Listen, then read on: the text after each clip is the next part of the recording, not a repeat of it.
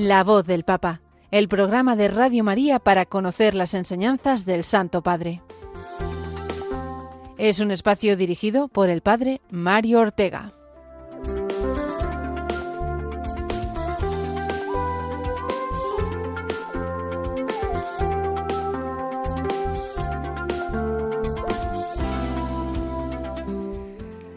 Muy buenos días, queridos amigos de Radio María, queridos oyentes de este programa La Voz del Papa, que como sabéis todos los martes eh, nos trae eh, la actualidad del Santo Padre, de sus enseñanzas y también de sus eh, actividades, de sus viajes. Vamos a hablar hoy de sus gestos, de todo lo que de alguna manera nos acerca al vicario de Cristo y por lo tanto nos permite vivir en esa comunión con toda la Iglesia y en esa fraternidad, digamos, eclesial.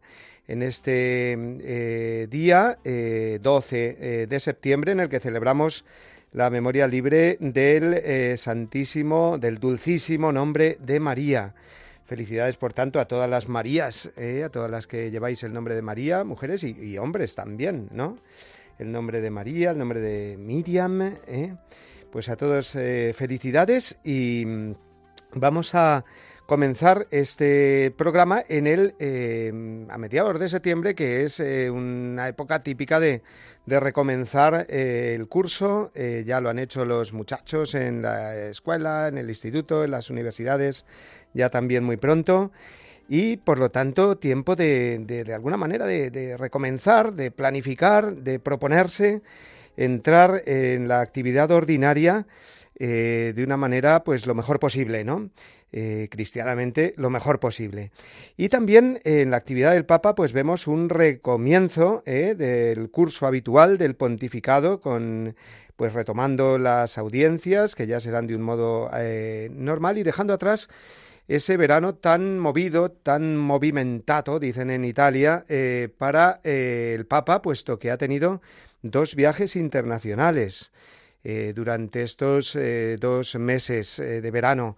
Además, dos viajes muy distintos, lo sabemos bien, el de Portugal a Lisboa, la Jornada Mundial de la Juventud, un encuentro multitudinario con tantos jóvenes, un millón y medio de jóvenes, y después, a las pocas semanas, el viaje que le ha llevado a Mongolia, donde se ha encontrado con la absoluta minoría de católicos allí, 1500, eh, y por lo tanto, eh, de los dos viajes, pues vamos a hacernos un poco de eco durante el programa de hoy, porque el Papa mismo eh, ha hecho balance en dos momentos que los veremos durante el programa de hoy. Pero antes vamos a comenzar, como siempre lo hacemos, rezando por el Papa, así nos lo pide él, y así lo hacemos al comienzo de cada programa de la voz del Papa, con la oración que ya nos resulta muy habitual. Oración por el Papa Francisco Señor Jesús, tú eres el buen pastor, siempre satisfaciendo nuestras necesidades y conduciéndonos a la vida eterna. Te damos gracias por el Papa Francisco, tu vicario en la tierra, siervo de los siervos de Dios. Dale santidad y fuerza para llevar a cabo su misión y que sea para el mundo un signo de tu amor y una clara voz de verdad, de justicia y de la santidad de la vida humana. Que todo lo que diga y haga nos acerque más a ti, que vives y reinas por los siglos de los siglos. Amén.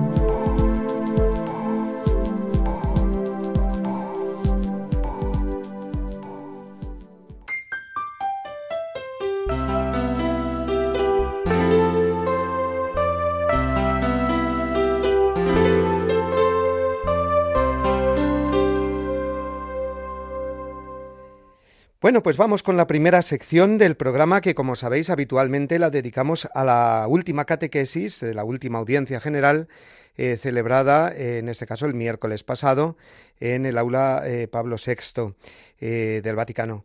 Y allí el Papa dedicó esta catequesis pues a comentar su viaje a Mongolia. En realidad no fue una catequesis como tal. Ya sabemos que el Papa normalmente, así lo hacía también Juan Pablo II y Benedicto XVI, después de, un viaje, sobre todo un viaje internacional, pues eh, les gusta eh, comentarlo con, eh, con, todos los fieles, compartir la experiencia. Es un, un encuentro este de contar los viajes, el Papa, pues muy, muy personal. Él así lo reconocía. Quiero haceros partícipes de todo lo que sentí, de todo lo que viví esos días, y eso es algo importantísimo.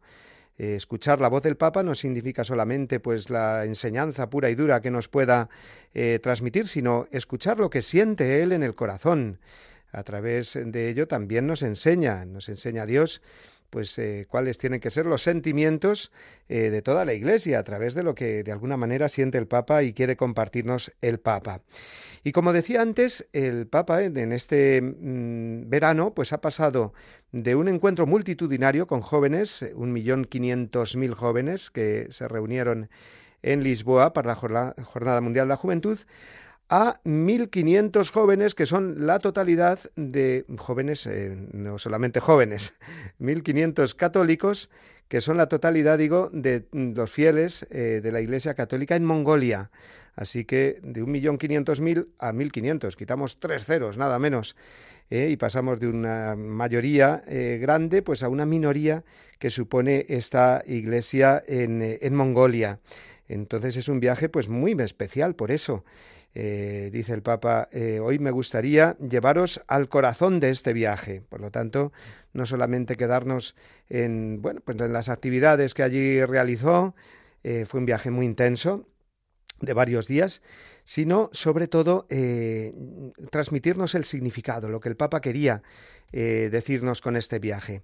En primer lugar, dice, os preguntaréis eh, por qué el Papa va tan lejos a visitar un pequeño rebaño de fieles. Comenzó así su catequesis con esta, con esta pregunta, ¿no? Pues para contestárnosla. Y lo hizo de este modo, mm, de este modo, porque es precisamente ahí, lejos de los focos, que a menudo se encuentran los signos de la presencia de Dios, eh, el cual no mira a las apariencias, sino al corazón. Y puso el ejemplo eh, del profeta Samuel, de la llamada de Samuel, eh, que fue el pasaje que se leyó antes de la catequesis. Estas catequesis de las audiencias generales de los miércoles siguen ese esquema. Se lee un pequeño pasaje bíblico y después la catequesis se basa sobre él. Pues aquí hizo esta comparación. Ir a Mongolia ha sido pues eh, como esa actitud de Dios al fijarse en los más pequeños, en los más sencillos, así como hizo con el profeta Samuel. Pues así también el Papa quiso mostrar esta dinámica, digamos, de Dios, de mm, no buscar, dice, el centro del escenario, sino el corazón sencillo de quien lo desea y lo ama sin aparentar. Dice, y yo he tenido la gracia de encontrar en Mongolia una iglesia humilde, pero una iglesia feliz, que está en el corazón de Dios, y puedo testimoniaros su alegría al encontrarse por algunos días también en el centro de la iglesia, es verdad. Eh, durante esa semana o esos días que estuvo el Papa allí, pues Mongolia pues eh, pasó a ser, eh, digamos, centro de atención, así como lo fue también Lisboa cuando estaba allí el Papa celebrando la Jornada de la Juventud. Pero el Papa lo hizo con esta intención, de que nos fijemos en los más humildes, en los más sencillos, de que leamos, mm, digamos, en su pontificado mucho más allá de las palabras, de lo que nos pueda enseñar, sino que mm, veamos a través de esos gestos de ir a los más sencillos y a los más humildes.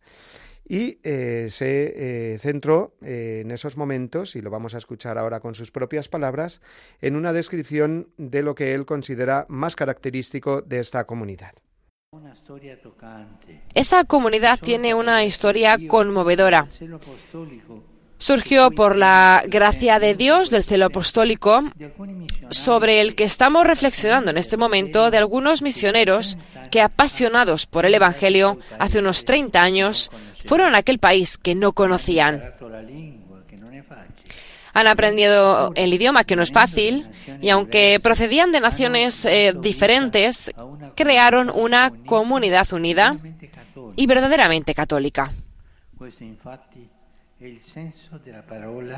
Es este, de hecho, el sentido de la palabra católico, que significa universal.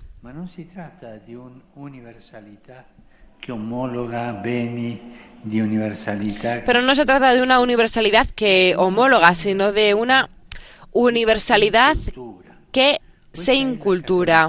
Esto es la catolicidad, una universidad encarnada, inculturada, que capta el bien allí donde vive y sirve a las personas con las que convive. Así vive la Iglesia, testimoniando el amor de Jesús con sedumbre, con la vida antes que con las palabras, feliz con su verdadera riqueza, el servicio al Señor y a los hermanos. El Papa ha subrayado eh, en este pasaje pues una idea que suele ser muy habitual en su pontificado y es que eh, se evangeliza em, con la vida y con las palabras, por supuesto, pero ante todo con la vida. Eh, por lo tanto, no hay una contraposición como de alguna manera pudiéramos estar, estar tentados a creer entre la vida y las palabras, en el sentido de que podríamos decir, hombre, para evangelizar hay que anunciar y de hablar y hablar y reducir, digamos, la evangelización a las palabras. Y el Papa nos dice, por supuesto que sí, las palabras, pero ante todo esa vida cristiana que eh, precede y acompaña a las palabras y precisamente les da credibilidad y autenticidad a las palabras, a lo que anunciamos. De nada nos vale anunciar algo que eh, los demás ven que, que, no vivimos o que no nos lo creemos del todo, ¿no? Entonces, con el ejemplo de los misioneros de Mongolia, hace pocos años, 30 eh, años, eh, dijo el Papa, pues el pueblo mongol, poco a poco, y desde esa mm, pequeñez, sencillez del Evangelio, como el grano de mostaza, pues ha ido aprendiendo cómo se es cristiano, cómo vive un cristiano. De manera que si después se quieren convertir al cristianismo, pues han sido predicados, lo primero de todo, con la vida, con la vida, con el ejemplo de vida, decía el Papa, antes que con las palabras. Y así nació esa iglesia joven, continúa diciendo, a raíz de la caridad, eh, una vida que manifiesta caridad, porque los frutos de la vida cristiana no son otros que la caridad, que eh, es el mejor testimonio de fe. Dice, y al final de mi visita, dice Francisco, tuve la alegría de bendecir e inaugurar la Casa de la Misericordia primera obra caritativa surgida en Mongolia eh, por parte de la Iglesia Católica como expresión eh, de eh, todos los componentes de la Iglesia local. Esta Casa de la Misericordia que el Papa inauguró, lo hizo el último día antes de regresar a Roma, pues es una obra, digamos, común de todas las personas, misioneros, que son muy poquitos, pero que ha sido un trabajo pues muy eclesial, muy común de todos. De manera, dice el Papa, que es una casa eh, que es la tarjeta de visita de estos cristianos, ¿no?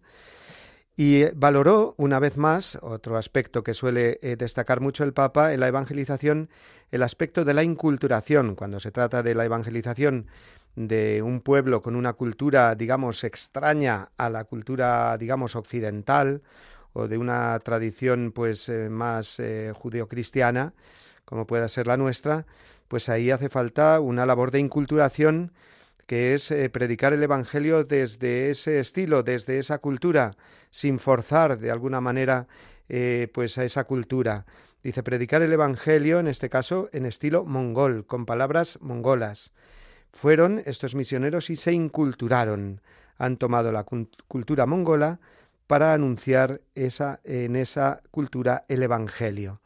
Y esto es un acto de confianza en el Evangelio y en el poder de la palabra de Dios, eh, que es capaz de encarnarse en cualquier, eh, digamos, cultura y eh, mejorar pues todos los aspectos buenos de, esa, de esa cultura en entrar en diálogo mm, pues con otras realidades sociales o religiosas que haya allí. Y esa fue la tercera idea que el Papa desarrolló en esta eh, breve catequesis. Dice, yo he podido descubrir un poco de esta belleza, mm, también conociendo a algunas personas, escuchando sus historias, apreciando su búsqueda religiosa.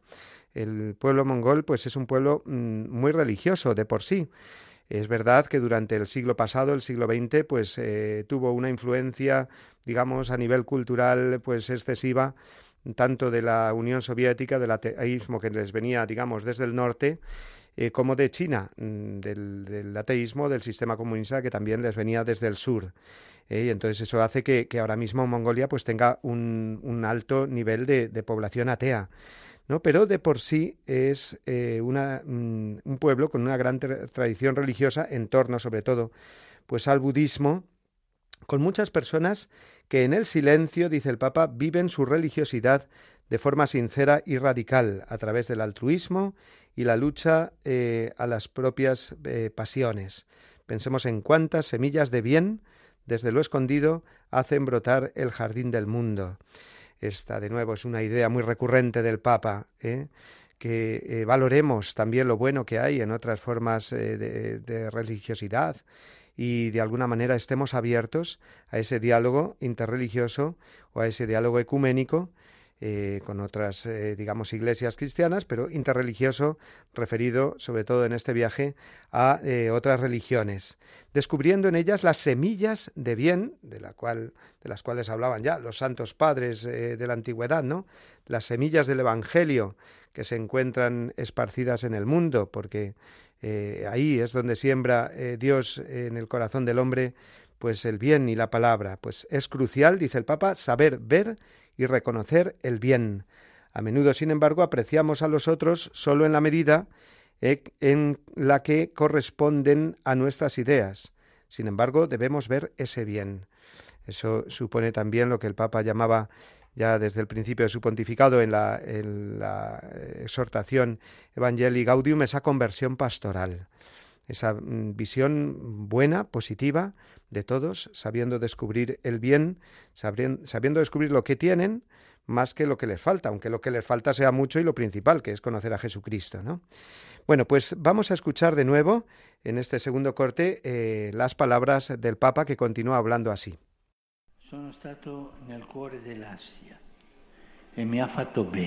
He estado en el corazón de Asia y me ha hecho bien. Es bueno entrar en diálogo con este gran continente captar sus mensajes, conocer su sabiduría, su manera de ver las cosas y de abrazar el tiempo y el espacio. Me ha hecho bien conocer al pueblo mongol, que aprecia sus raíces y tradiciones, respeta a sus mayores y vive en armonía con el, con el medio ambiente.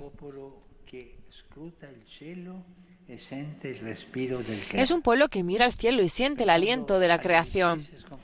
Pensando en las extensiones ilimitadas y silenciosas de Mongolia, sintámonos estimulados por la necesidad de ampliar los límites de nuestra mirada.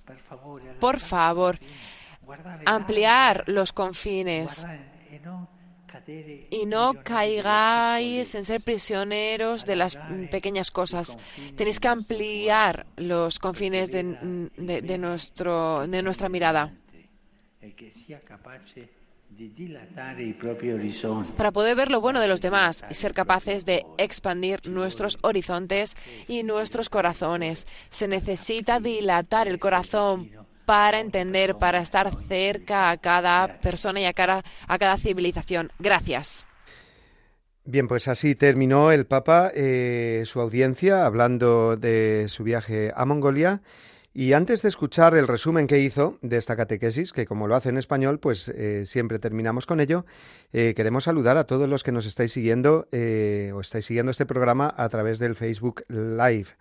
¿no? Eh, a María, a Vivi, a Elena, que nos mandan ya sus saludos, pues también las saludamos desde aquí.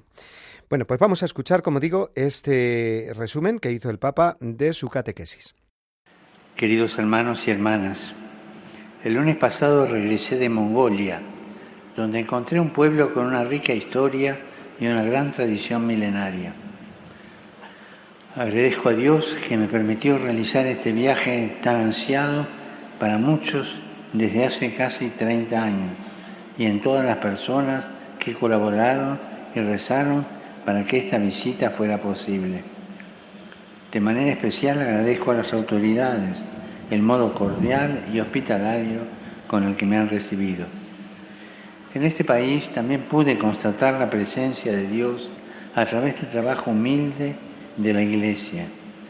He visto el empeño y el celo apostólico con el que los misioneros y misioneras dan testimonio de lo que significa ser católico.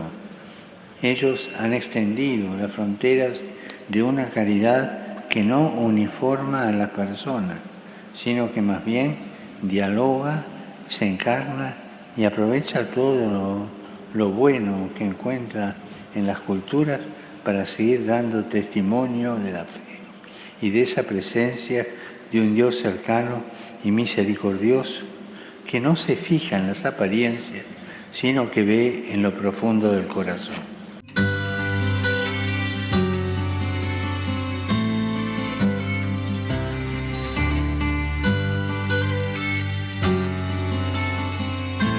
El Señor hizo de Simón, al que dio el nombre de Pedro, y solamente de él, la piedra de su iglesia. Le entregó las llaves de ella, lo instituyó pastor de todo el rebaño. Consta que también el Colegio de los Apóstoles, unido a su cabeza, recibió la función de atar y desatar dada a Pedro. Este oficio pastoral de Pedro y de los demás apóstoles pertenece a los cimientos de la Iglesia. Se continúa por los obispos bajo el primado del Papa. Catecismo de la Iglesia Católica, número 881.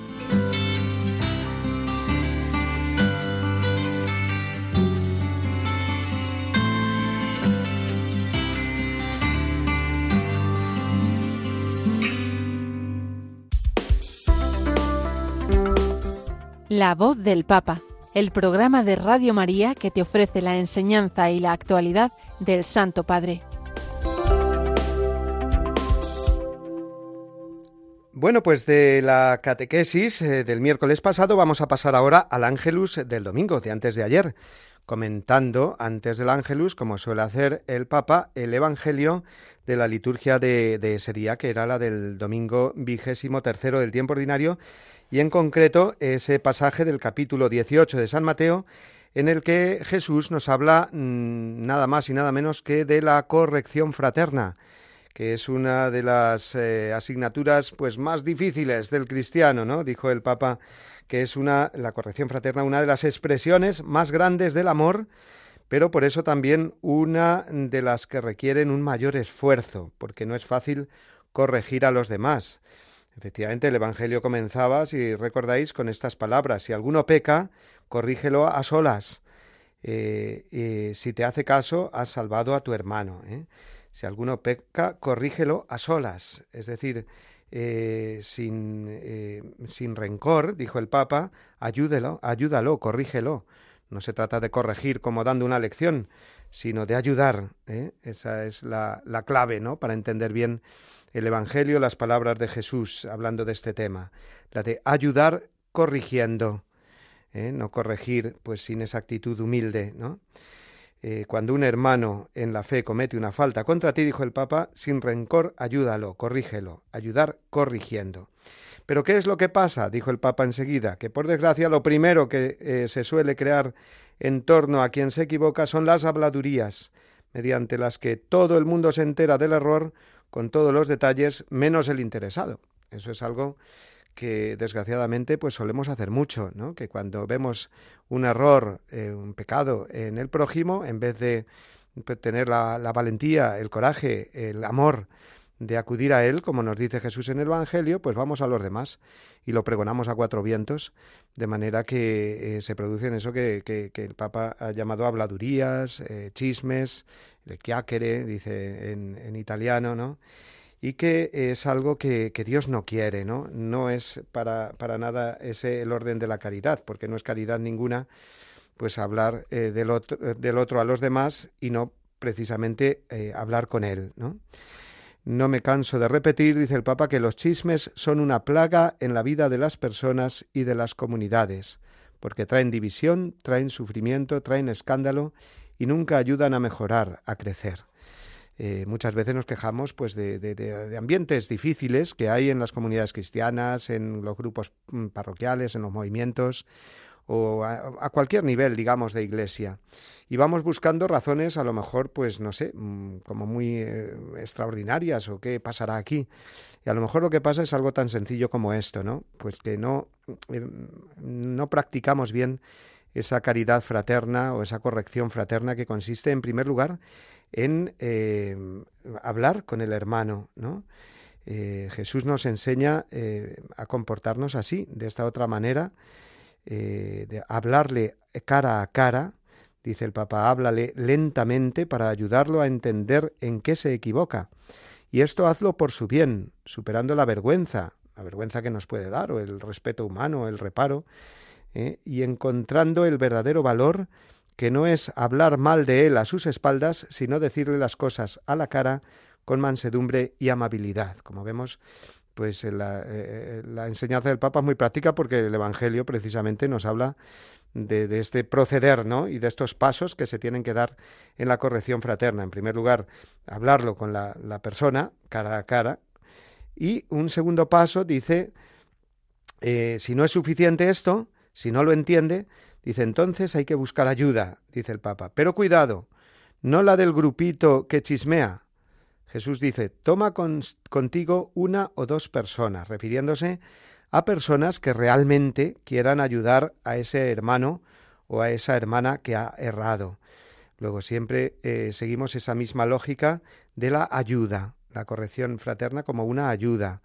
Eh, mm, si no lo conseguimos, digamos, a solas, pues haciéndonos ayudar pues de otras personas que quieran el bien mm, de, de, esa persona a la que corregimos y que me conozca a mí también y sepa mi punto de vista para que de alguna manera pues me ayude a mí a, corregir lo que haya que corregir y al que necesita ser corregido también a encontrar el bien y la verdad. Y un tercer paso, lo sabemos por el Evangelio y, esa, y eso es lo que mm, de lo que después habló el Papa, pues si sigue sin entender, entonces dice Jesús, involucra a la comunidad.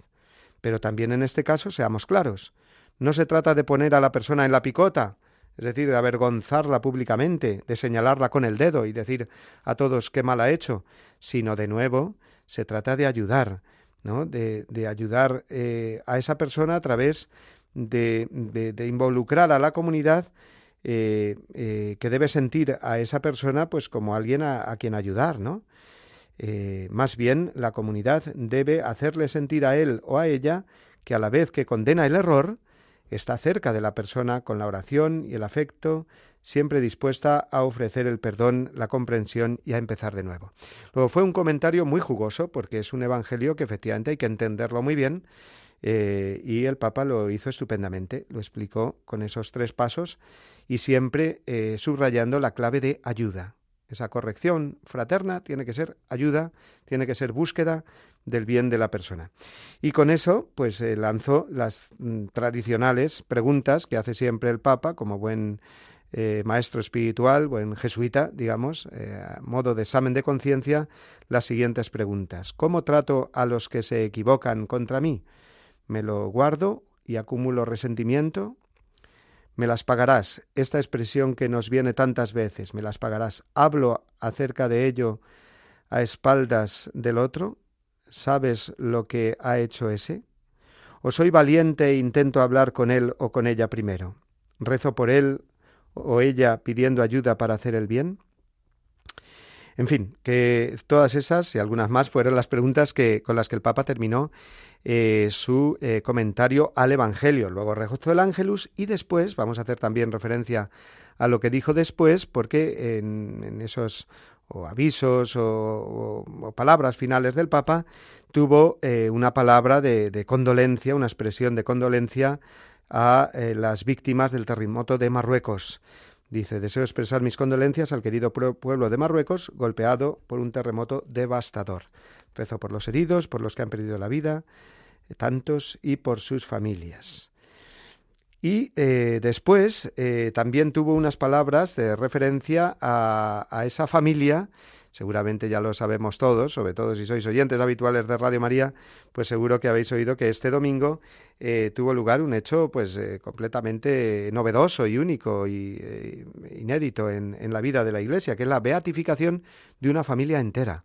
La familia Ulma de Polonia, que murieron mártires de la caridad, el matrimonio, José y Victoria, y los seis hijos que tenían, todos ellos pequeñitos, el mayor de ellos eh, eh, ocho años, eh, y estaban escondiendo a, unas familias judías perseguidas. Bueno, pues los soldados nazis pues lo descubrieron descubrieron este escondite de las familias judías, los mataron a ellos, a las familias judías, y después a la familia cristiana que los hospedaba. Y los hospedaba por caridad. Así que dijo el Papa que esta familia polaca, que representó un rayo de luz en las tinieblas de la Segunda Guerra Mundial, sea para todos nosotros un modelo a imitar en el celo por el bien y en el servicio a los necesitados. Bueno, pues vamos a, dejar ahí ese comentario, eh, digamos, del Papa en el Ángelus del domingo y vamos a escuchar ahora una canción que nos habla de misericordia. Precisamente hemos terminado hablando de eso, de caridad hacia los demás, pues de misericordia que tiene su origen siempre en el Señor, en Dios.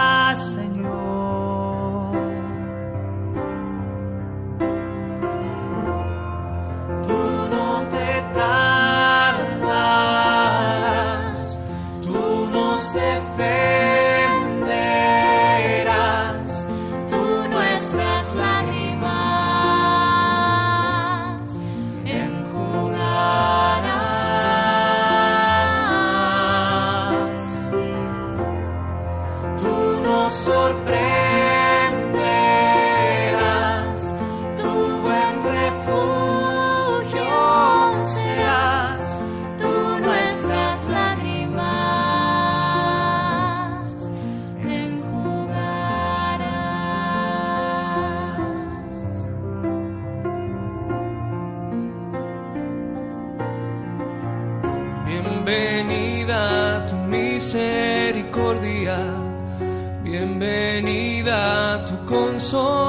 A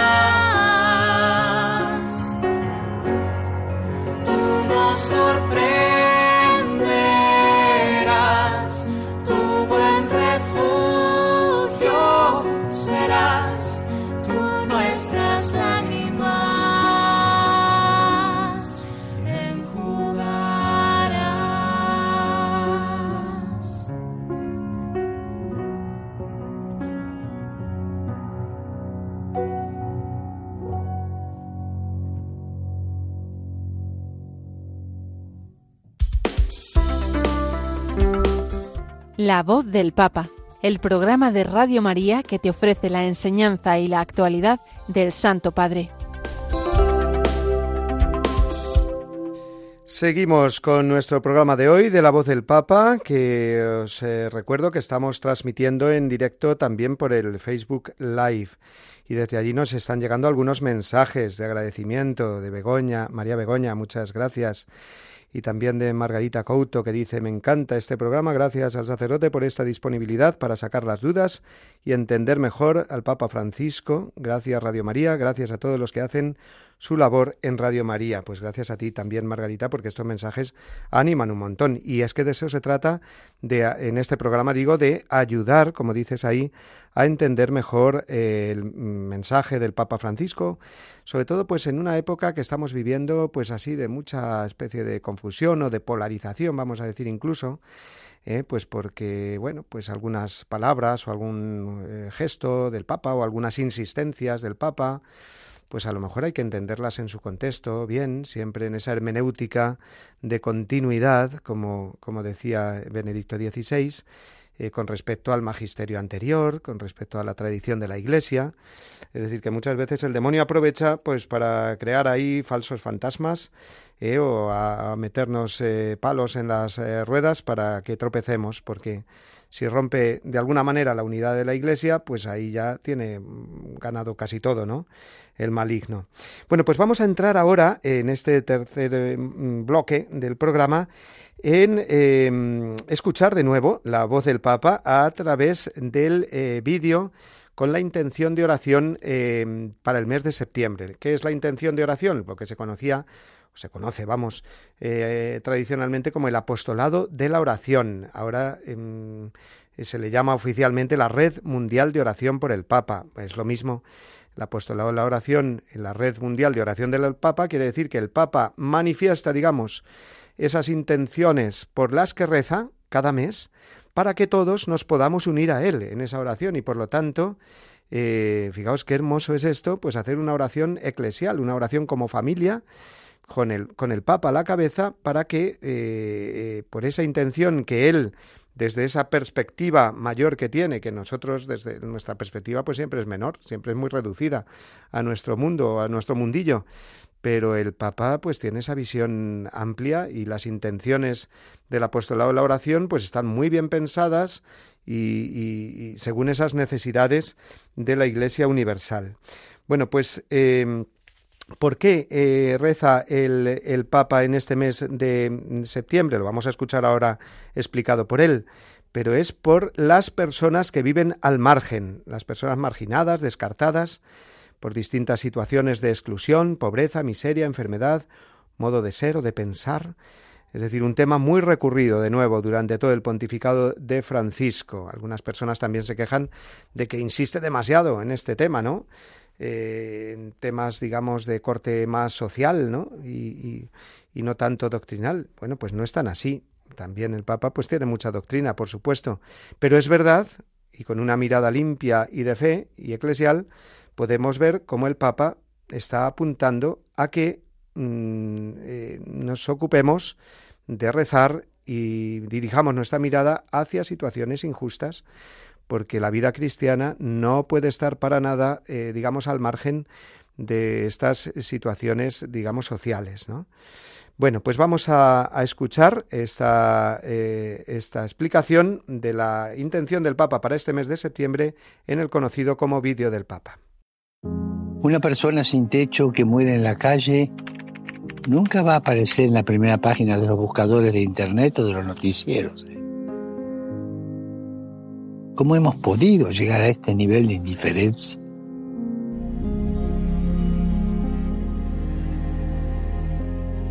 ¿Cómo dejamos que la cultura del descarte, en la que millones de hombres y mujeres no valen nada frente a los beneficios económicos, cómo dejamos que esta cultura domine nuestras vidas, nuestras ciudades, nuestro modo de vivir, se nos va a endurecer el cuello de tanto mirar al otro lado para no ver esta situación. Por favor, dejemos de hacer invisibles a los que están al margen de la sociedad, ya sea por motivos de pobreza, independencia, enfermedades psíquicas o minusvalías. Centremos en la acogida, en acoger a todas las personas que lo necesitan. La cultura de la acogida, de recibir, de dar techo, de dar hogar, de dar amor, de dar calidez humana. Oremos para que las personas que viven al margen de la sociedad, en condiciones de vida infrahumanas, no sean olvidadas por las instituciones y nunca sean descartadas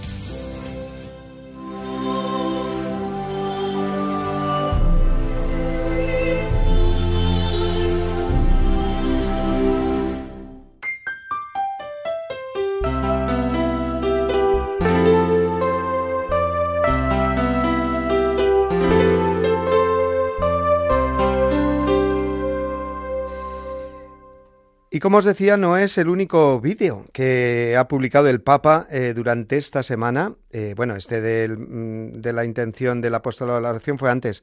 Pero durante esta semana, aprovechando que está comenzando el curso, eh, sobre todo pues para los jóvenes y en concreto para los jóvenes que, que han asistido a la Jornada Mundial de la Juventud en Lisboa, el Papa ha querido recordarnos o recordarles que todo lo que allí vivieron y experimentaron eh, sean testigos ahora en sus ambientes, de, en el instituto, en la universidad.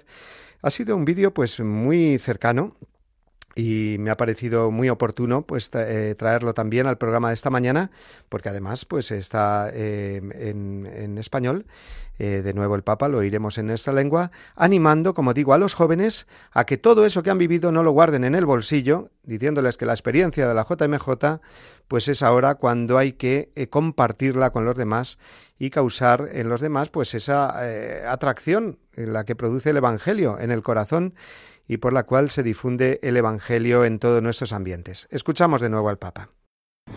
Bueno, ¿a ustedes todavía les queda el recuerdo de la jornada o no? Bueno, todos dicen que sí, me alegra eso. Es un recuerdo que no es para estar envasado, ¿eh? O en un álbum de fotos. Es un recuerdo vivo. Y ustedes tienen que mantenerlo vivo ¿Y cómo se mantiene una cosa viva? Transmitiéndola, darla a los demás. Una familia se mantiene viva a través de los hijos que van llevando a la familia adelante. Y los papás después son abuelos, pero siempre vivo. Y ustedes este recuerdo que han vivido en la jornada, manténganlo vivo. No lo anestesien, no lo metan en el álbum de recuerdos pasados vivo. Y cuéntenlo, cuéntenlo en la universidad, cuéntenlo en la escuela, cuéntenlo en el trabajo. Cuenten qué vivieron ustedes, qué vivieron ustedes, esa masa de más de un millón y medio que estaba allí y sobre todo qué sintieron. Eso les pido ahora. Sean misioneros, sean propagadores, sean testigos de lo que han vivido. Y gracias, gracias por el testimonio que tienen ustedes. Y ahora les toca esto, ser testigos. Que Dios los bendiga, que la Virgen los cuide. Y no se olviden de rezar por mí. Gracias.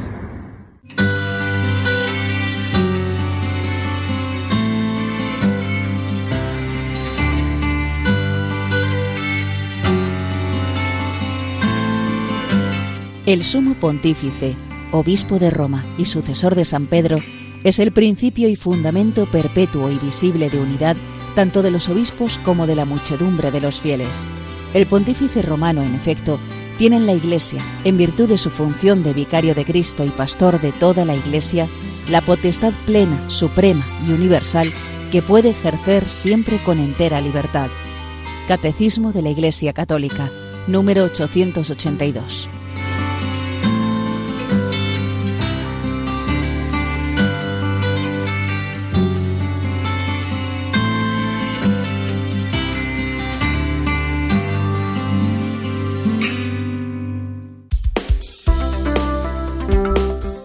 La voz del Papa, el programa de Radio María que te ofrece la enseñanza y la actualidad del Santo Padre.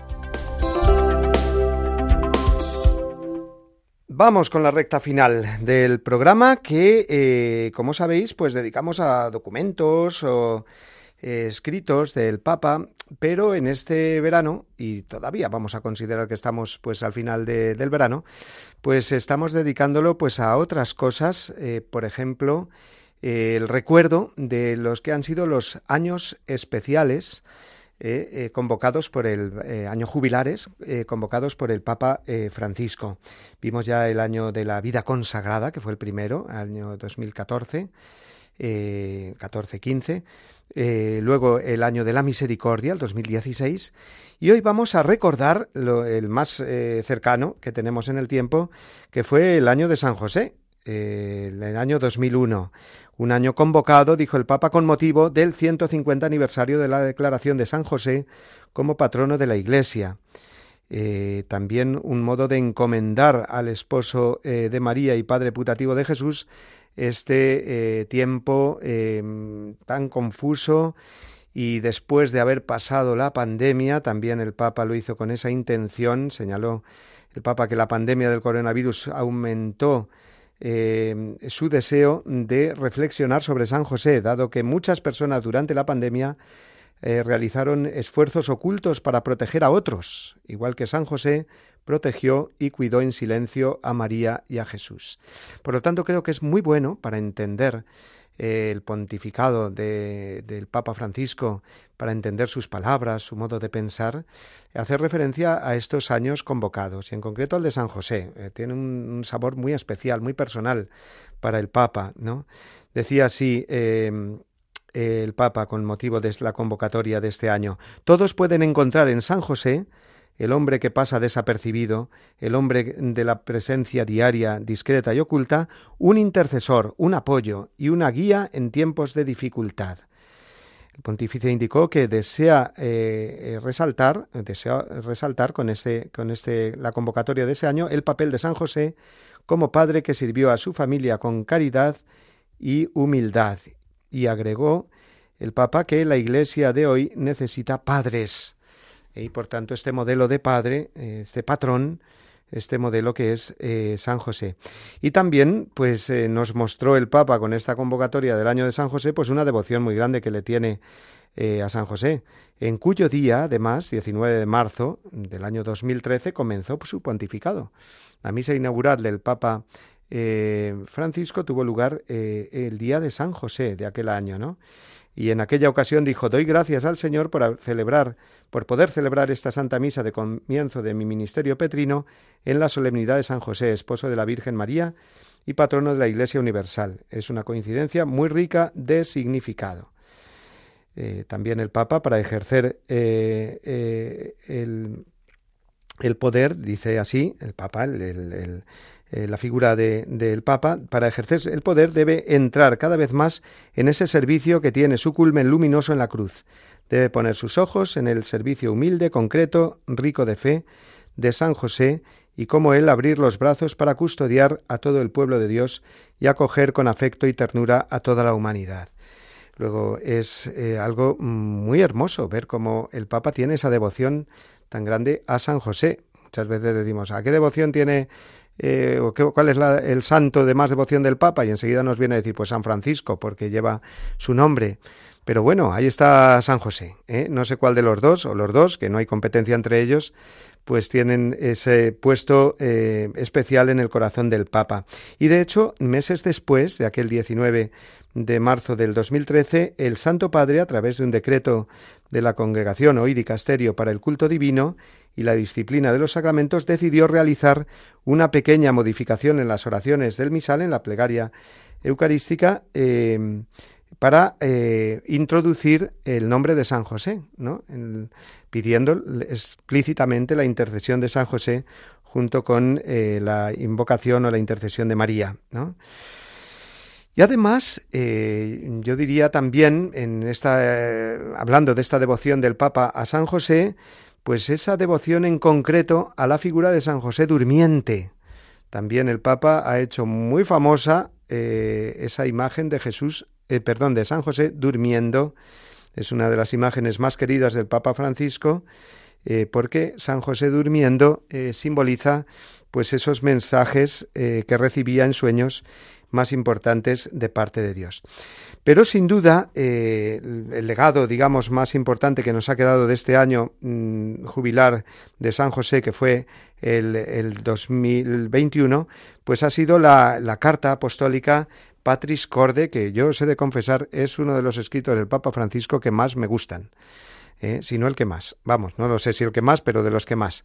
La, la, carta apostólica hablándonos de San José y presentándonos de una manera muy sencilla, muy breve, porque es una carta que se lee, se lee muy poco tiempo, a San José y la implicación que tiene San José en nuestra vida con el ejemplo que nos da a través de siete puntos describió a San José, y es lo que vamos a hacer ahora un poquito rápido porque ya va viniendo el final del, del tiempo de nuestro espacio de hoy, pero describió a San José en primer lugar como Padre amado, Padre amado, por su papel en la historia de la salvación.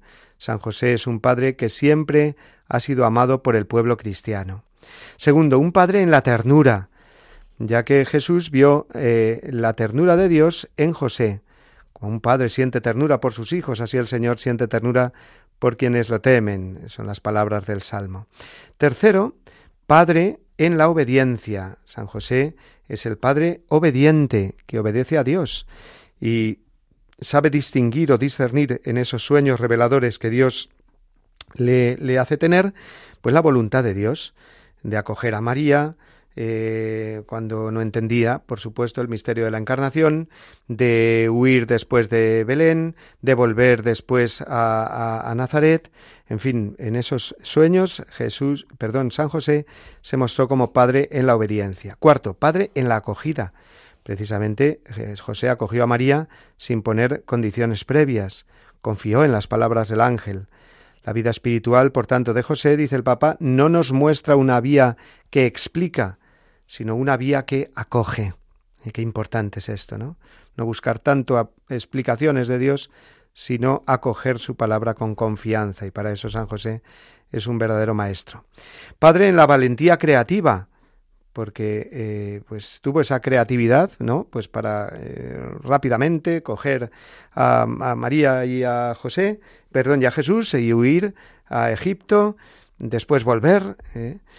Sexto, padre trabajador, modelo de todos los trabajadores, y séptimo, Padre en la sombra, es decir, sin buscar protagonismos, sin saber de él ni una sola palabra en el Evangelio, sino actuando. Padre en la sombra. Bueno, pues estos siete puntos eh, expresados en la eh, en la carta Patris Corde eh, nos describen perfectamente a San José y nos marcan una línea espiritual preciosa. Eh, yo os aconsejo, aprovechando que hemos recordado este año que fue jubilar de San José, a releer o a tomar de nuevo esta carta y meditar en ella Patris Corde. Bueno, pues vamos así a mm, terminar ahora nuestro programa de hoy ya vamos escuchando la sintonía eh, del, final, digamos, en la que nos despedimos en primer lugar pues eh, dándole las gracias a Yolanda Gómez, que ha estado en el control eh, técnico y sin ella pues no habría sido posible este programa. Y también saludando pues a todas las personas que nos habéis ido comentando a través del Facebook Live pues distintas cosas, ¿no? Adriana, Elena, Fred, más las personas que habíamos dicho antes. Antes de, irnos, como siempre, os recuerdo que este programa y los anteriores, así como todos los programas de Radio María, pues están en ese arsenal tremendo que es el podcast de Radio María, donde se pueden bajar los programas, donde se pueden descargar, compartir y por lo tanto seguir alimentándonos de, lo que es eh, pues la doctrina de la Iglesia, la espiritualidad cristiana y en concreto con este programa La voz del Papa. También nos podéis escribir al correo electrónico del programa la voz del Papa. Y nada más, eh, deseando de volvernos a encontrar y a escucharnos el martes que viene eh, a las 11 de la mañana, 10 en Canarias, me despido y también os dejo con la bendición que siempre se la dejo eh, que os la del Papa. Así que muy feliz semana y hasta la semana que viene si Dios quiere. Les deseo lo mejor, que Dios los bendiga y no se olviden de rezar por mí. Gracias.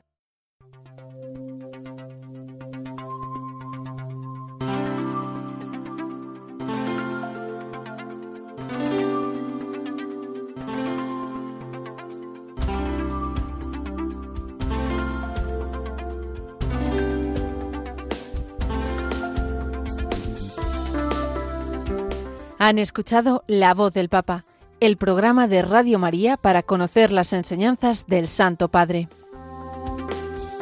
Es un espacio dirigido por el Padre Mario Ortega.